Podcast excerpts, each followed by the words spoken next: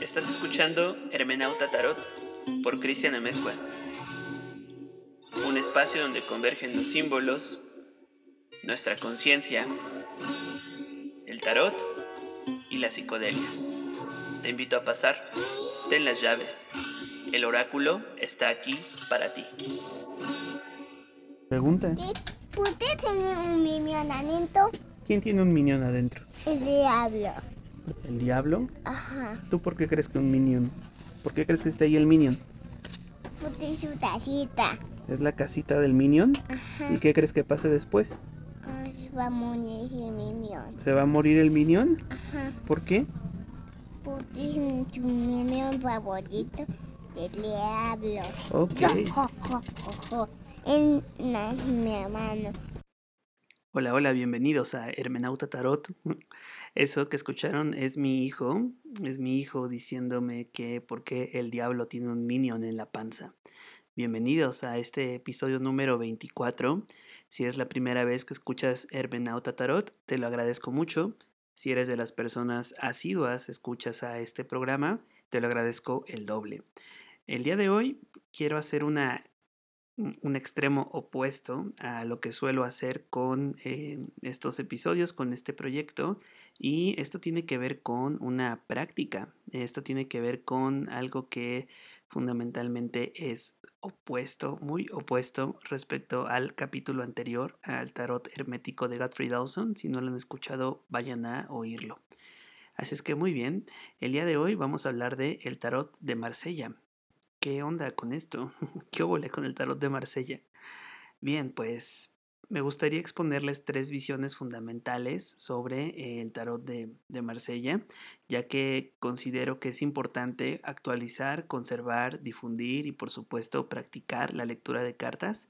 Y en este sentido yo he encontrado tres autores que me parecen fundamentales em, darlos a conocer lo más que se pueda. No me voy a cansar de recomendar su obra porque gracias a ellos creo que es posible pensar de otras formas que muchas veces no estamos acostumbrados a ver el tarot.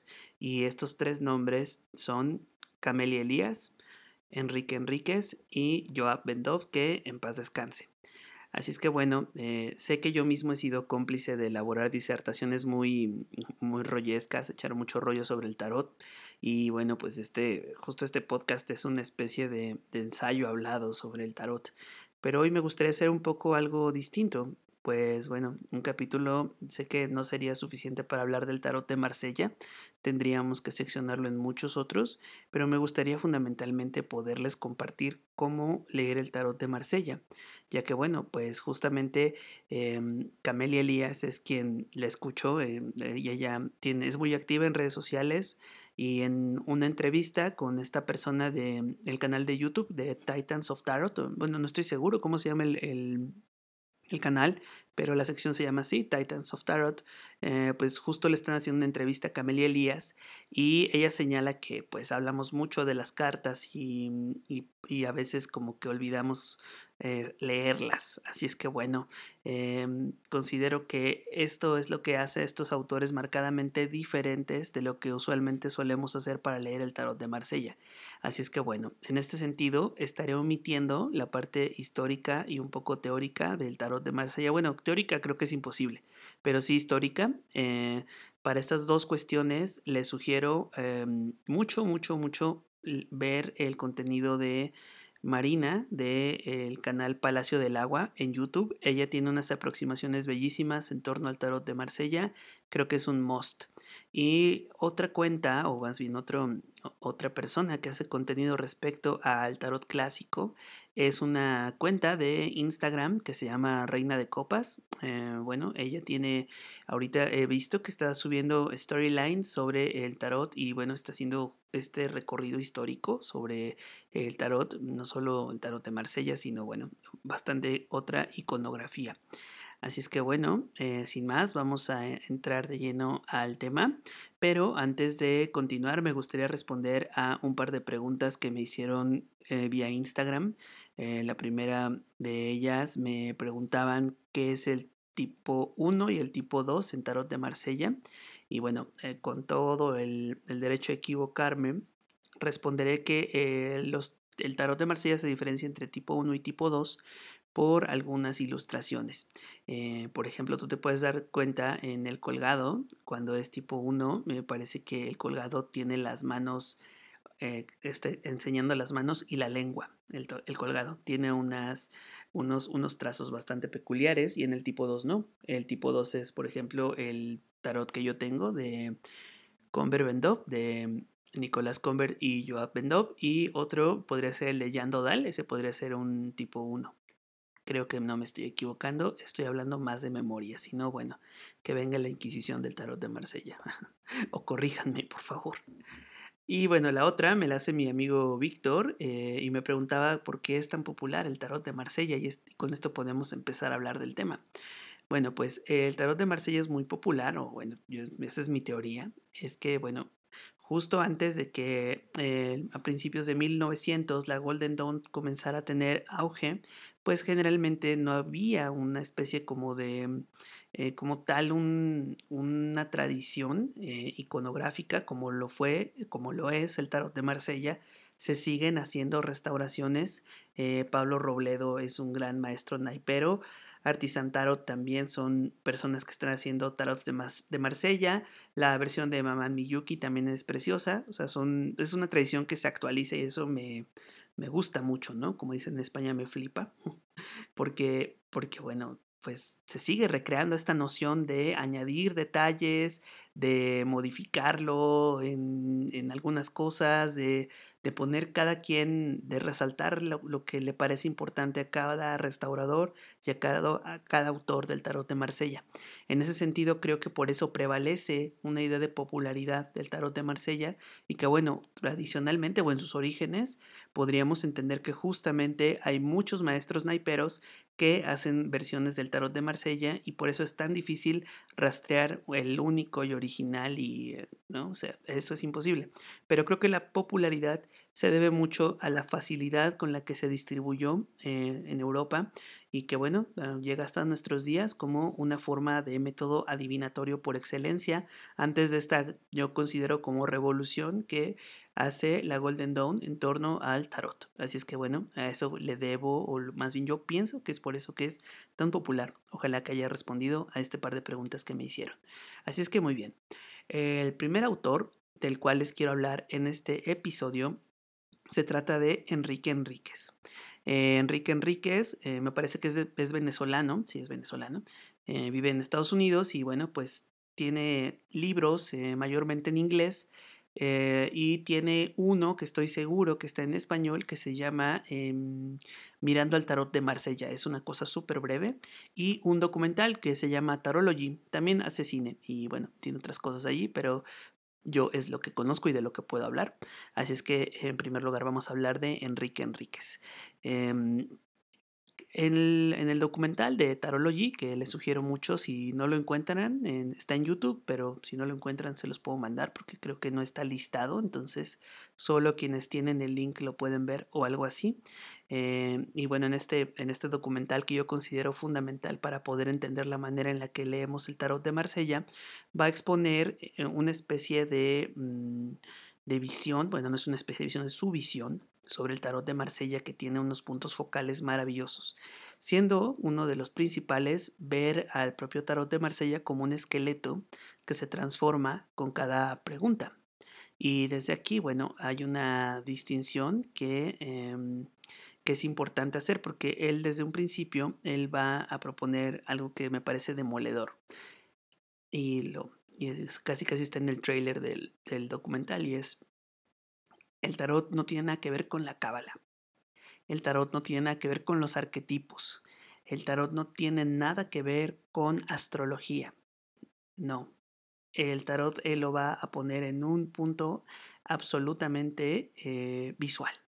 Y con esta forma, este método visual de interpretar el tarot va haciendo esta especie de transformaciones que eh, a través de, sí, pues cierta lúdica, tiene, mm, une palabras, une gestos, une todo aquello que está en el tarot de Marsella y en ese sentido eh, incluso hace unas reducciones en el libro de Tarology muy interesantes, unas analogías súper interesantes en las que, bueno, hace una especie de juegos con las letras y con las vocales y las consonantes, siendo así que, bueno, son como el alma y el cuerpo de los títulos de los arcanos mayores, lo cual es muy interesante. Además, bueno, que, de que Enrique tiene una postura bastante excéntrica en torno al, tarot y en, torno al lenguaje.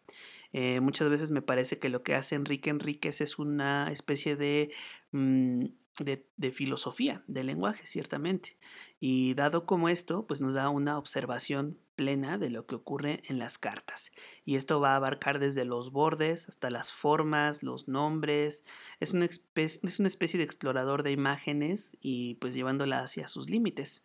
Son soluciones imaginarias, como él dirá patafísicas, que por cierto eh, la patafísica es algo súper interesante y que bueno, básicamente es encontrar su complemento en otra carta. Y bueno, es el propio Enrique que dice, la prueba de que debe haber un secreto es que no lo conocemos. Así es que bueno, eh, algo que va a proponer Enrique Enríquez para leer las cartas es fijarnos en lo que hay en el espacio de una carta. ¿Cuál es su esencia? ¿Cuál es su trazo? Entonces, bueno, em, Enrique va a hacer un énfasis en las preguntas. Fundamentalmente yo se les he dicho en muchos otros episodios que para leer el tarot debe de haber una pregunta. También es interesante, he hecho ejercicios donde no hay preguntas, pero ese método francamente eh, no me funciona mucho. Prefiero más bien que haya una pregunta. En ese sentido, es importante hacer respuestas que se basen exclusivamente en la observación. Y es el primer paso, yo creo, para leer el tarot de Marsella, en la composición de la imagen, ya que la imagen por sí misma es milagrosa. ¿Será suficiente entonces esta propuesta para lanzar este argumento que les venía diciendo? Y es que justamente en el tarot no, ah, no, vamos, no vamos a observar arquetipos, ¿vale? De entrada en el tarot de Marsella para leerlo. Y es un poco desapegarnos de esta idea eh, que he visto mucho en los seguidores de Jodorowsky, ¿no? Donde hablan sobre, bueno, y a lo mejor el emperador te recuerda a tu papá o la emperatriz a tu mamá y entonces, bueno, eh, está bien en cierto sentido porque justo Enrique va a hacer una, un ejercicio de pregunta hacia los consultantes, ¿no? Como qué te provoca esta carta o tú qué ves, ¿no? ¿Cómo te hace sentir? Y eso es importante. Sin embargo, él va a dar otro paso en el cual no va a encontrar estas relaciones muy marcadas que, por ejemplo, pues yo les hablaba en el episodio anterior. En sí misma, la propuesta sería solamente visual, pero lejos de que esto sea un impedimento o que le reste valor a la lectura, creo que lo puede acercar al poder de la inmediatez como lenguaje. Por ejemplo, él pondrá un ejemplo que, que me viene ahora a la memoria, donde vemos a la fuerza y luego al ermitaño. Y bueno, pues en lugar de decir que está Virgo, que le corresponde al ermitaño, o que Leo es la fuerza, ah, no sé, o en, Bota, ¿no? Que es la, la energía kundalini, no sé, o sea, estas otras teorías de las que les he hablado, nos vamos a quedar con lo esencial que hay en la imagen. Y lo que podemos observar si combinamos a el ermitaño con la fuerza, háganlo si tienen ahí un tarot. Em, vean cómo parece que el ermitaño está examinando dentro de la boca del león y cómo la mujer de la fuerza le está abriendo pues em, la boca, ¿no? El león está como luchando. Parece que el ermitaño está haciendo un examen con su lámpara y la imagen pura ya nos dice algo bastante poético y que si me lo permiten es como muy directo, es muy punk, ¿no? Esta actitud de inmediato ver lo que hay con la sensación de la imagen. Y en ese sentido, pues este ejercicio súper de Francis Bacon, ¿no? De ir directo a la, al sistema nervioso, ¿qué me está transmitiendo esto, ¿no? Eh, creo que a veces como que un poco insensibilizamos las imágenes, pero hay que tener en cuenta esto, que pues justo la composición de una imagen es un milagro un poco. En ese sentido, Enrique lo que va a hacer es preguntar lo que está pasando en la imagen, cómo te hace sentir, tú qué ves, irlo descubriendo y encontrando que las imágenes en nuestro espacio cotidiano también están en el tarot y al revés. En Tarology es muy palpable esto, porque él, por ejemplo, va a poner la luna en un callejón que tiene exactamente dos barreras, como la carta de la luna, y bueno, se ve este, este sendero que tendremos que andar y que es un poco oscuro y, y confuso. Así es que bien, eh, vamos a ir viendo otra cosa que es muy interesante y que, bueno, también lo hacen otros autores, hay que reconocerlo, no es una invención de Enrique, pero veremos cómo las imágenes van encajando. Por ejemplo, el loco eh, pues tendrá el esqueleto que luego parece que es la muerte, ¿no? Como si estuviera incluso en el mismo gesto.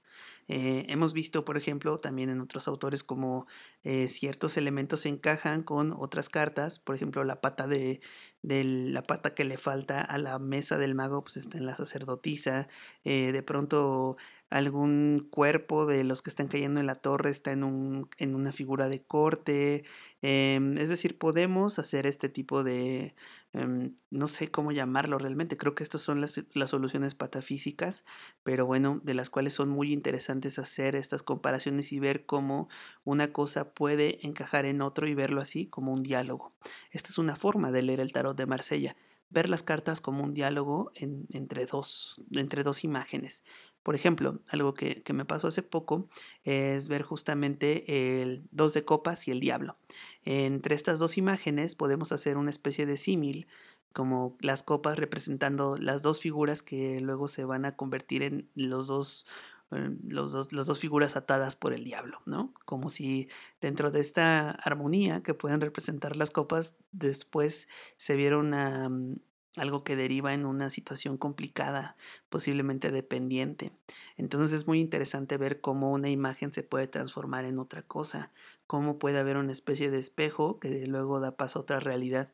Y creo que en este sentido la visión de Enrique es algo que vale mucho la pena porque nos acerca a un estudio del tarot que está más cercano a la poesía. Eh, y al lenguaje extendiéndose en sus límites, ya sea como formas de alcanzar lo que está frente a nuestros ojos o como una forma también de estimular la imaginación, en donde pues bueno será nuestra imaginación el límite de lo que hay en las imágenes. Así pues unido a la intuición de la cual he hablado, eh, la imaginación y luego el juicio pues podemos dar un, una especie de diálogo y una respuesta a la pregunta que tengamos en la mesa. Así es que bueno, les recomiendo mucho el documental de Tarology. Pues bueno, en algún punto Enrique va a señalar que si uno está entrenando el ojo para ver desde otra perspectiva la realidad, eh, como se nos presente, pues uno está entrenando el ojo para poder eh, leer el tarot. Entonces, bueno, vamos a encontrar juegos de palabras, vamos a encontrar en la obra de Enrique esta forma de, de, alguna, de alguna manera como acercar a, a otra cosa como como digamos mmm, imprevista o que tal vez no habías visto y que gracias al tarot ahora lo ves. Así es que bueno, en algún punto de la obra de Mirando el tarot de Marsella, Enrique dirá algo que quiero citar porque me parece fundamental para poder seguir con esta exposición y es lo siguiente. El tarot es una poderosa ilusión y los neurocientíficos de hoy sospechan que la ilusión juega un papel importante en la construcción del yo. ¿Podría ser el tarot entonces ayudarnos a remodelar nuestra propia imagen, los hallazgos más recientes en neurociencia sugieren que nuestras conexiones neuronales se remodelan en respuesta a patrones repetidos de actividad. Esto se denomina neuroplasticidad. En otras palabras, la forma en la que pensamos cambia nuestro cerebro. Para mí, descubrir si el tarot como proceso cognitivo puede afectar la forma física de nuestro cerebro es una cuestión fascinante que me tiene acercado a cada sesión del tarot con emoción pasión y fe renovada en la magia de la mente. Así es que bueno, de Enrique les recomiendo mucho su, material y acercarnos a estas otras formas de, yo pienso, como transfigurar el lenguaje y poder eh, ver en el tarot una posibilidad de ofrecer otras respuestas que antes no estaban solo mirándolo solo viendo cómo las imágenes juegan unas con otras y cómo se complementan. Así es que bueno, eh, el libro que es muy fácil de encontrar se llama Mirando el Tarot de Marsella el otro es Tarology, yo eh, pues lo, lo, adquirí vía digital y el documental se llama también así, Tarology. Eh, me parece un, material indispensable y bueno, del cual eh, pues podría seguir hablando por mucho tiempo, pero creo que ya le dediqué bastante. Así es que bueno, hasta aquí la exposición de Enrique Enríquez y nuestra siguiente autora, si hubiera máquina de sonido pondría fanfarrias, porque me cae muy bien además Camelia Elías, la verdad es que me cae muy bien. Y bueno, su libro que se acaba de traducir al español eh, es Leer las cartas como el diablo. Camelia va a ir directamente a la lectura. El propio libro me parece que tiene un estilo de escritura muy interesante porque de inmediato abre con la narrativa de lo que está ocurriendo en unas cartas y de una situación que, bueno, le puede pasar a cualquiera que esté en un lugar leyendo las cartas eh, al público. Así es que bueno, eh, de inmediato eh, Camelia va a ser muy incisiva. eh, va en algo que a mí me parece súper interesante para poder ir entendiendo otra sugerencia de cómo leer el tarot de Marsella. Y esto es lo narrativo. Lo narrativo de lo que ves, cómo una cosa se convierte en otra y cómo es que esto puede ser una situación de la cual podamos hablar y luego se pueda convertir en algo más. Em, yo, gracias a la lectura de la obra de Camelia, he aprendido a ver las lecturas como un mapa, como una especie de esquema que hace que las cartas interactúen unas con otras para que la narrativa tenga cohesión. Y bueno, no es, no es otra, no es una cosa, siempre se los he dicho, que uno se convierte en vidente o que mm, uno tenga un don para seguir, no sé, unas visiones, ¿no? Sino que se trata de observar. Y esta observación lo que va a hacer es tejer un hilo conductor que nos permita llegar a conclusiones. Soluciones mágicas a problemas reales, dirá Camelia. Y es lo que, lo que hacen las cartas y lo que ella dice. Te invitan a mirar más que a opinar sobre las cartas. Entonces, bueno, eh, seguramente si alguno de ustedes ha leído el tarot conmigo, hay un momento donde yo hago énfasis cuando estoy hablando como Cristian y cuando estoy hablando eh, de lo que veo en las cartas. Entonces a mí me parece muy interesante hacer esto para leer no solo el tarot de Marsella, sino cualquier otro tarot de alguna forma, eh, cuando tú estás hablando con tu voz y estás hablando tú como tal vez consejero, poniendo en juego alguna otra habilidad, bueno, yo estoy hablando desde mi perspectiva, pero ¿qué dicen las cartas? De hecho, me pasó hoy. O sea, me, pasó hace rato en una lectura donde me estaban preguntando sobre tomar un empleo o tomar otro. De entrada yo pensaba que la mejor opción eh, era, era uno en especial y las cartas me dijeron que no, que no era una buena idea que era buena idea tomar el empleo para el cual yo había dicho que no, que ese era el peor. Entonces, obviamente antes de empezar a leer las cartas, yo le dije esto a mi consultante. Em, creo que te conviene más este empleo, pero vamos a ver qué dice el tarot. Y bueno, fue una cachetada, ¿no? Sí, no, le conviene el otro. Esperemos que le vaya bien. Entonces, bueno, me parece sumamente importante hacer este énfasis en la narrativa, les decía. Eh, por ejemplo, eh, hoy vamos a... Mm, hoy les quiero, les quiero exponer algo que, también ocurrió en, una, en otra consulta.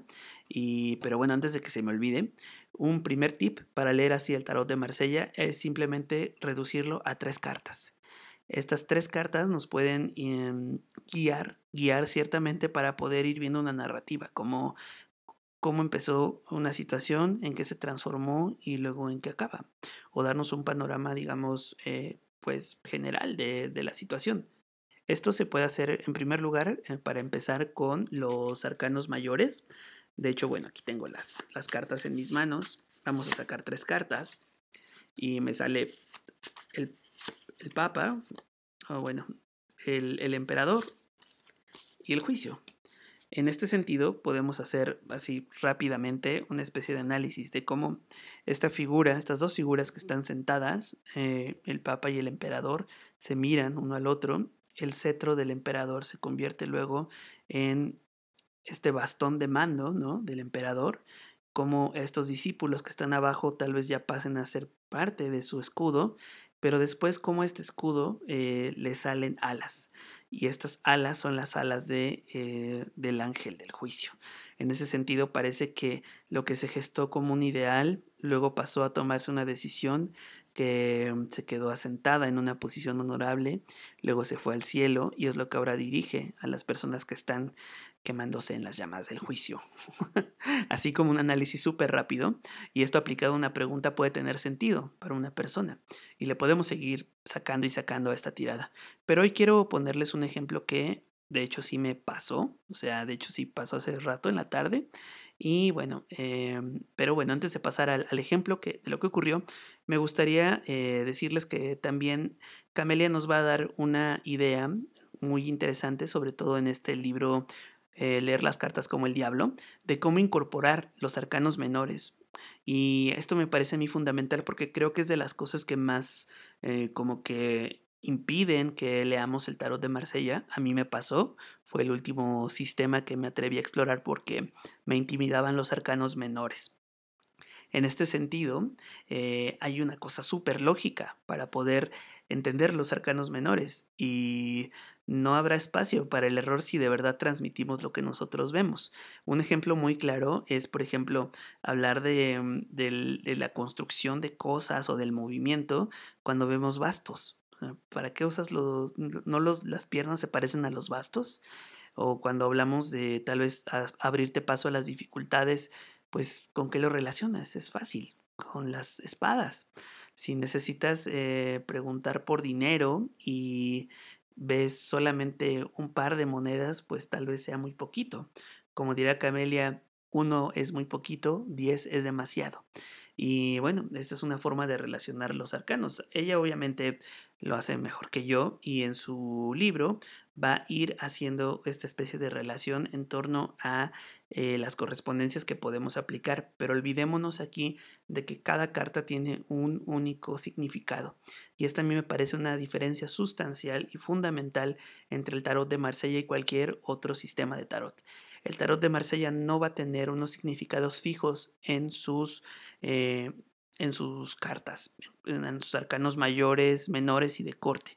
Va a tener un dinamismo. Y este dinamismo es lo que a ti te va a permitir como intérprete de cartas confiar en lo que ves. Si tú transmites lo que ves, no te vas a equivocar nunca. Estás transmitiendo lo que ves. Y tu realidad puede ser como la de mi hijo, que ve un minion en el estómago del diablo, o que tal vez en lugar de esos, de un minion, tú estás viendo a una persona atrapada en el cuerpo de otra persona y que la tiene allá la fuerza y su voluntad no puede salir y esa voluntad es la que oprime y la que tal vez es un cuerpo del deseo, de la obsesión y de lo que le da motor a veces a nuestras vidas cuando están un poco aburridas, ¿no? No lo sé, cada quien ve como con los ojos que tiene. Pero vayamos al ejemplo en concreto para que tengan una idea de cómo pueden ir incorporando toda la baraja en el tarot de Marsella. Hoy una chica me pregunta em, dos opciones cuando termine la prepa. La primera es eh, solo dedicarse a trabajar y la otra es estudiar y trabajar. Aquí hay algo que quiero compartirles con el tarot de Marsella y es que a mí me gusta mucho leerlo eh, cuando es presencial porque las cartas tienen algo, no sé qué es, todavía no sé qué es, que el resto de tarots no lo tienen. Supongo que es por sus trazos, por sus formas, por su lenguaje que es a la vez tan sencillo y directo. Pero bueno, en este caso, em, la consultante estaba agarrando las cartas para revolverlas y se le cae un cuatro de copas. Ya de inmediato, yo en el cuatro de copas vi dos opciones. Una que estaba enraizada representando la base de las copas y como si fuera a ser algo que ya hizo, algo que ya conoce. Y por otra parte, en la parte alta, en la parte alta de la carta, pues veo estas flores que van a emerger del tallo, como si fuera a ser algo que va a emerger, algo que todavía no sale, pero que es un cambio. Así es que bueno, eh, yo observaba estas flores en las copas y decidí decirle que pusiera arriba las opciones que todavía no experimentaba, es decir, solo dedicarse al trabajo. Y abajo la otra parte que ella conocía, que es trabajar y estudiar. Así es que bueno, eh, antes de que ella, de que yo hiciera cualquier interpretación, le pedí que me describiera qué es lo que ella veía. Y sus palabras eran, a pesar de que fueron muy sencillas, eran atinadas. Por ejemplo, me dijo abajo, veo, veo como un bastón, le salieron bastos, em, veo una especie de giro, eran unas espadas, veo un cruce, nuevamente eran bastos, y al final eh, eran, eran unas espadas. En este momento no tengo la imagen, eh, creo que perdería un poco el hilo si la busco para decirles exactamente cuáles fueron las cartas que salieron.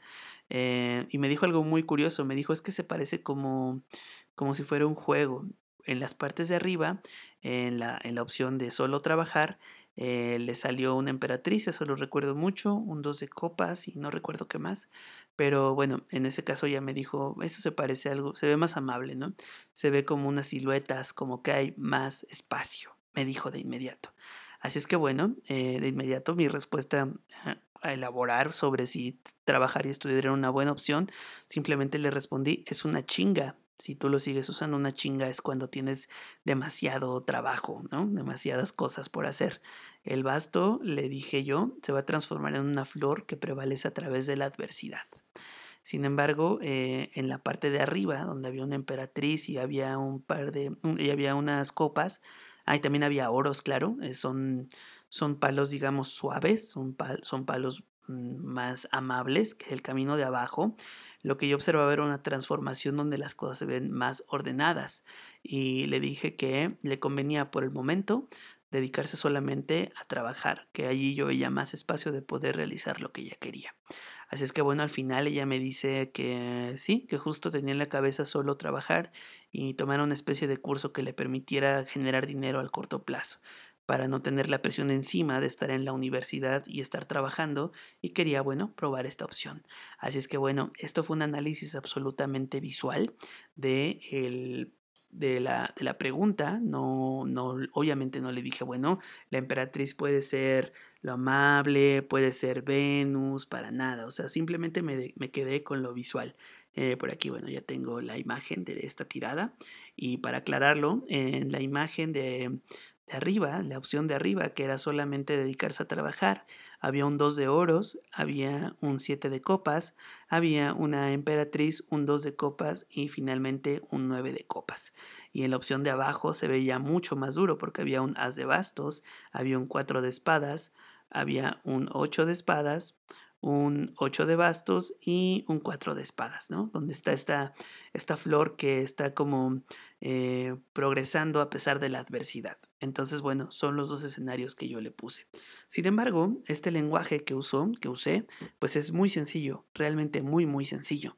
Y llevo toda la semana desde que he estado pensando en este episodio en la obra de Ludwig Wittgenstein, el filósofo, en el autor del Tratactus Logicus Philosophicus, donde justamente habla sobre el lenguaje, porque creo que ante todo hacer una especie de, em, de interpretación del tarot de Marsella en este caso, eh, pues me hizo pensar de inmediato en la filosofía del lenguaje. Así es que bueno, eh, Wittgenstein es este célebre mm, autor de esta frase muy conocida, donde dice que los límites del lenguaje son los límites del mundo.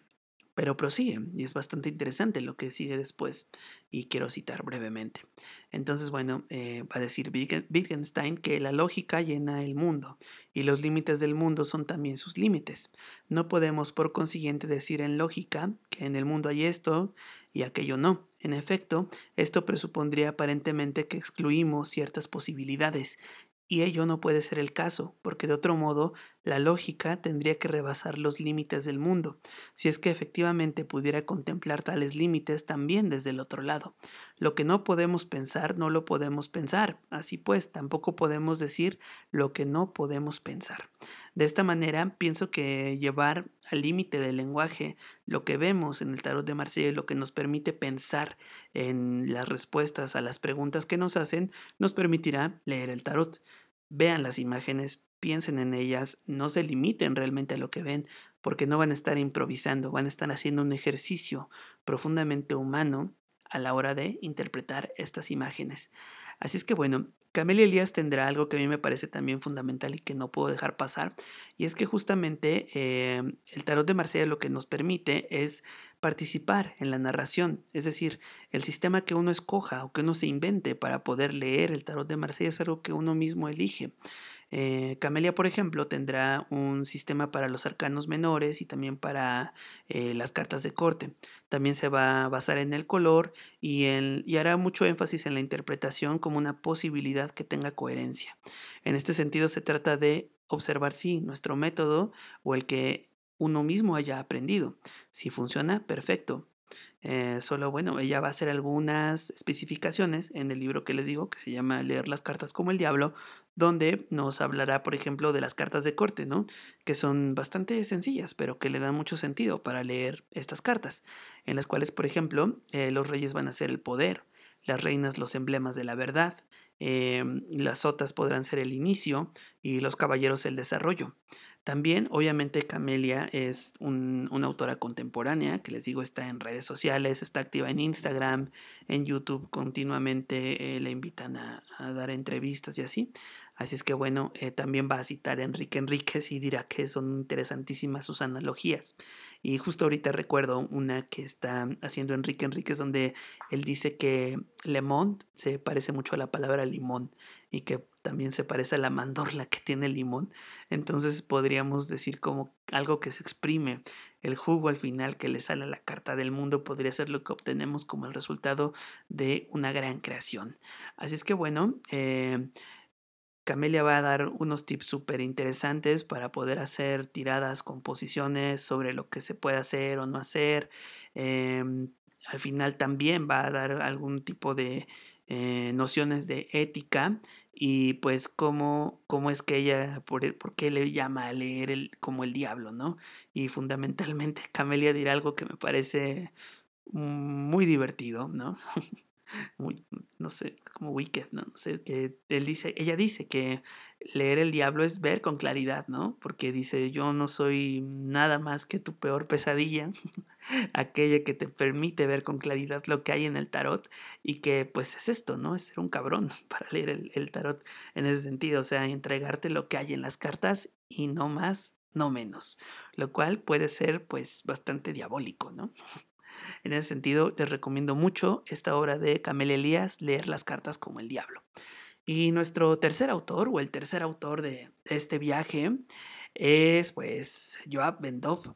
Joab Bendov tiene un texto que es fundamental, que a mí me ayudó mucho, en primer lugar, a entender el tarot de Marsella como esta lectura abierta, justamente se llama así el libro, se llama The Open Reading, en español le pusieron eh, Descubriendo el Tarot de Marsella, y es fundamental esta obra, si uno se quiere acercar a leer el Tarot de Marsella de una forma más actual, eh, bueno, ya falleció, pero eh, a mí me ayudó mucho a entender cómo podía ver las cartas de una forma distinta y me abrió la posibilidad de hacer la lectura abierta, que yo no sabía qué era, pero fundamentalmente es que tú vayas integrando y tejiendo una narrativa, como les decía, coherente y que de alguna manera pueda tener algo importante para decirle a tu consultante a través de la interpretación de esto. O sea, no es que hagas nuevamente, les digo, correspondencias astrológicas y tal, no tiene que ver con eso, sino con la imagen como algo que ya te está hablando desde, desde un lenguaje, eh, digamos, mmm, propio. Es como aprender a hablar otro idioma un poco. Pero bueno, en este sentido, Creo que también eh, Joab Bendov no solamente es, es un gran lector, sino es un gran autor porque escribe súper bien.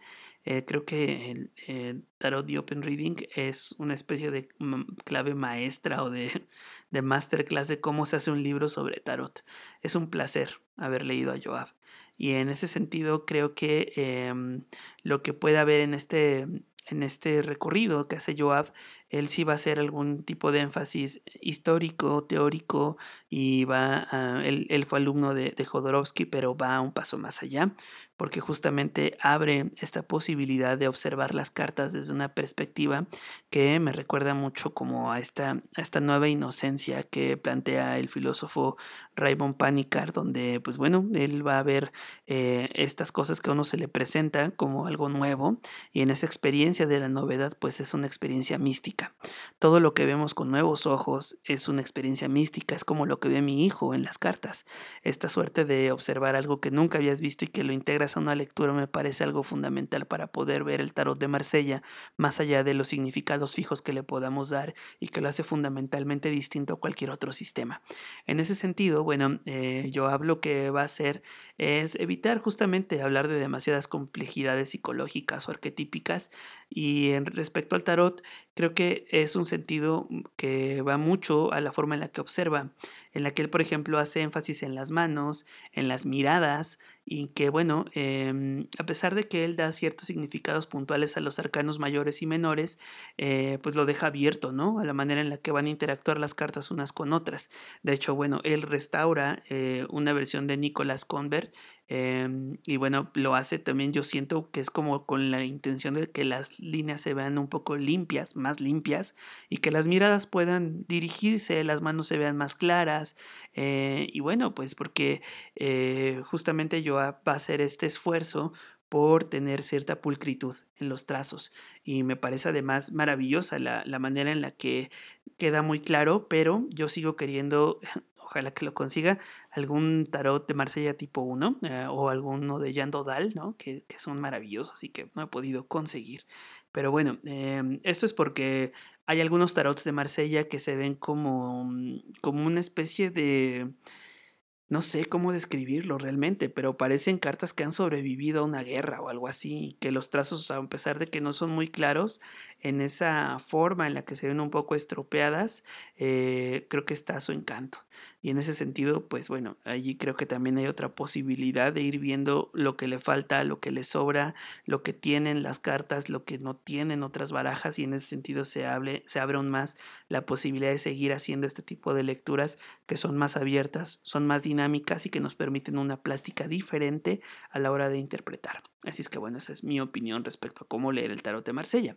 Sin embargo, eh, algo que, em, que, también me llamó mucho la atención y que me ha llamado la atención en este camino es que eh, en el tarot de Marsella hay personas que leen cartas invertidas.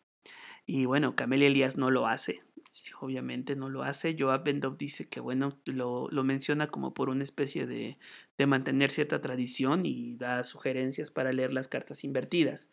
Eh, y bueno, en mi, en, mi, en mi caso, yo respecto a las cartas invertidas, me es un poco indiferente. O sea, leer o no cartas invertidas, lo que sí hago es, por ejemplo, eh, bueno, es que yo siento que cuando uno lee una carta invertida se pierde cierta secuencia en lo que uno está diciendo. Y si tú pierdes la secuencia, eh, pues pierdes la narrativa. Pero si una carta me sale invertida, yo la pongo al derecho, pero hago un énfasis en lo que sale en la carta. O lo, eh, y este énfasis me parece importante porque, como justamente Joab va a decir en alguna parte de su libro The Open Reading, que bueno, en una lectura todo es un signo. Y entonces si a tu cliente, tu consultante se le caen las cartas, se apaga una vela, no sé, pasa lo que sea, es importante ponerle atención. Y en ese sentido creo que uh, a mí, es, bueno, yo les comparto sinceramente que es lo que a mí me ha funcionado para leer cartas invertidas. No es que, no sé, la reina de, de espadas y está al derecho sea una mujer muy lista y con gran capacidad de decisión y mente fría y al revés sea una persona enojona, caprichosa y terrible para tomar decisiones, sino que hará un énfasis en esa figura que tal vez salga al revés y que hay que ponerle atención que está haciendo. Es como una llamada de atención y así es que me ha funcionado. Creo que el libro de Joab Bendov es eh, fundamental para poder entender eh, la manera en la que nos disponemos a leer el tarot. Y bueno, como una forma, eh, digamos, que a mí me pareció muy práctica, Joab va a hacer algo, y esta es otra sugerencia para leer el tarot de Marsella. Coloquen siete cartas en la mesa. Pueden ser arcanos mayores o menores nada más, pero yo les sugiero que pongan siete cartas. Estas siete cartas vean cómo se enlazan unas con otras, qué tipo de narrativa tiene. Y la carta que les quede en medio, si tienen la suerte de que sea una carta que tenga una figura humana, puede representar algo importante, hacia dónde mira, qué hace con las manos, a qué le da la espalda no hay reglas realmente para, para leer el tarot de Marsella. O sea, olvídense de cruces y de demás cosas. Realmente uno se pone esos límites. Lo que es muy interesante es, por ejemplo, si una figura le está dando la espalda a algo, probablemente les dé curiosidad sacar otra carta y ver a qué le está dando la espalda o qué es lo que está ignorando, a qué le está poniendo atención. Y en este caso, ustedes van a poner las reglas de dónde termina su lectura y cómo la hacen el sentido se los van a dar ustedes. Y en ese caso, bueno, pues las formas que ustedes usen para leer el tarot van a ser sus procesos. Y creo que en ese sentido se hace algo bastante más libre que en otros tarots, pues mm, no, no están diseñados para leerse así. Así que bueno, en ese sentido, creo que es importante hacerlo de esa manera. Y bueno, otra forma de, de poder entender los arcanos menores, eh, que bueno, mí no estoy muy de acuerdo con ella, pero tal vez les pueda funcionar a ustedes. Y este es de Daniel Rodes y de Encarna Sánchez, eh, maestros de tarot de la escuela Lemat. Eh, bueno, ellos sugieren que, por ejemplo, el, el 10 de copas eh, podría ser el encajar con la rueda de la fortuna, por ejemplo, por la secuencia numérica. Eh, y así lo puede hacer con los demás arcanos menores. El 5 puede encajar con el Papa, el 4 con, eh, con, el Emperador y así, ¿no? Entonces creo que también esa es una forma de poder encajar los arcanos menores, que nuevamente no estoy muy, muy de acuerdo con ella, pero que a mí me funciona en un tiempo y ahora he adoptado otro método de leer las cartas. Uno es libre de ir adoptando otros métodos para leer las cartas. Hay veces que yo eh, sí lo invertidas en un sentido distinto al que les comparto. Eh, a veces lo dejo de hacer. Es decir, depende mucho de cómo eh, te sientas tú como lector y cómo vayas tú enlazando el tarot de Marsella, que a mí me parece único. Así es que bueno, para cerrar la exposición sobre eh, Joab Bendov, quiero citarles algo que me parece fundamental. Y es así. El tarot es mágico, Originalmente popularizado como un humilde medio para los juegos de azar durante siglos, este misterioso juego de 78 cartas ha entusiasmado a innumerables personas. Algunos han usado las cartas como medio de adivinación y clarividencia, otras han tomado el tarot como depositario de secretos antiguos y poderosos conocimientos. Hoy en día, muchas personas usan las cartas del tarot como herramienta de consulta, guía y toma de decisión. Hay quienes las usan también como ayuda visual para guiar la imaginación o la meditación, o bien como amuletos mágicos. A lo largo de estos siglos, incontables vidas humanas se han visto afectadas y algunas veces transformadas por la lectura de estas cartas. Llevo 34 años con el tarot, leyendo las cartas a la gente, enseñando, escribiendo y experimentando. Todavía sigo aprendiendo. Los sutiles entresijos de los detalles de las ilustraciones continúan regalándome sorpresa. sorpresas. Nuevos e inesperados significados no cesan de emerger. Y aún me asombro cuando las personas se sinceran y comparten sus sentimientos más íntimos durante una sesión de lectura de cartas cuando aparece la carta precisa para alguien que la necesita o cuando se produce una coincidencia inexplicable, pero llena de significado, ante la presencia de las cartas del tarot. Aún así, si me preguntan qué es el tarot, diría que ante todo es una obra de arte. Más bien, es un conjunto de imágenes caprichosas con las que jugar, que se han, que se han desarrollado durante generaciones, gracias al trabajo colectivo de los creadores de barajas y de los visionarios es una maravillosa obra de arte, rica y flexible. Así empieza su libro de eh, The Open Reading, le sugiero mucho leerlo. Así es que bueno, este capítulo ya se, extendió bastante, pero tenía muchas cosas de las cuales hablarles. Y hay una cosa de la que no, no, puedo, no puedo evitar hablar y que eh, es una concepción musical del tarot. Para quienes no lo conozcan, hay composiciones de guitarra y que, eh, bueno, pues están interpretadas por, están interpretadas por Tomás Marco, eh, así lo pueden encontrar, y es maravilloso cómo hace 22 piezas musicales basadas en el tarot. Y esto me hace pensar en la pregunta más importante de, esta, de este episodio y es la que hizo mi hijo. que me hizo pensar en todo esto y es ¿por qué el diablo tiene un minion en la panza? Muy bien, pues yo creo que cada persona tiene una percepción de la realidad y esa percepción de la realidad va a variar de acuerdo a su edad, va a variar de acuerdo a su conciencia, a su imaginación, a lo que traiga adentro. En ese sentido, creo que si mi hijo puede ver un minion en la en la panza del diablo, un músico puede ver la vibración y la textura que tenga cada una de las cartas para luego trasladarla a una pieza musical. Y en ese caso, creo que allí es donde uno entra a leer el tarot. Cada quien va a entender el tarot como una forma en la que expresa un lenguaje y ese lenguaje que nosotros usamos sale a través de la lengua. Esa lengua va a ser palabras, palabras que van a poder de alguna forma expresar lo que está en las cartas del tarot y en ese sentido creo que sí, es una especie de don. Es una especie de don que se, que se ejercita y es una especie de ejercicio también creativo que podemos llevar todos los seres humanos. En ese sentido, creo que el tarot de Marsella puede presentarse como un perfecto esqueleto, como dice Enrique Enríquez, puede presentarse como un enigma, puede presentarse como una obra de arte que nos permita poder hablar de lo que no hemos pensado que se podía hablar. Y en ese sentido, ofrecer posturas misteriosas, únicas y que no se repiten jamás en una lectura porque cada ser humano tiene una lengua y un lenguaje que va desde el, el minion que habita en el, en el estómago del diablo y que finalmente se ejercitan a través de esta lúdica única que hace que expandamos nuestra percepción sobre aquello que vemos en las cartas. Eh, así es que bueno, creo que sobre todo eh, hay que ir más allá de los autores que conocemos habitualmente y poder abrirnos a estas formas contemporáneas de interpretación del tarot de Marsella. Así es que bueno, hasta aquí el episodio de hoy. Eh, voy a cerrar este episodio con una breve, muy breve em, eh, pieza musical de em, justamente lo que les decía de la interpretación en guitarra de Tomás Marco. Ojalá que Spotify no me lo baje o no sé dónde.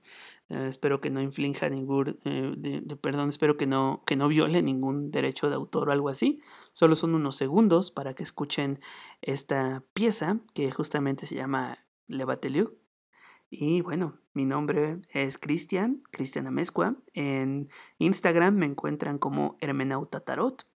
Eh, mi correo es tigres-tatuajes-y-motos@gmail. En Facebook estoy como Cristian Amezcua. Gracias por escuchar el capítulo más extenso hasta ahorita de Hermenauta Tarot, el número 24.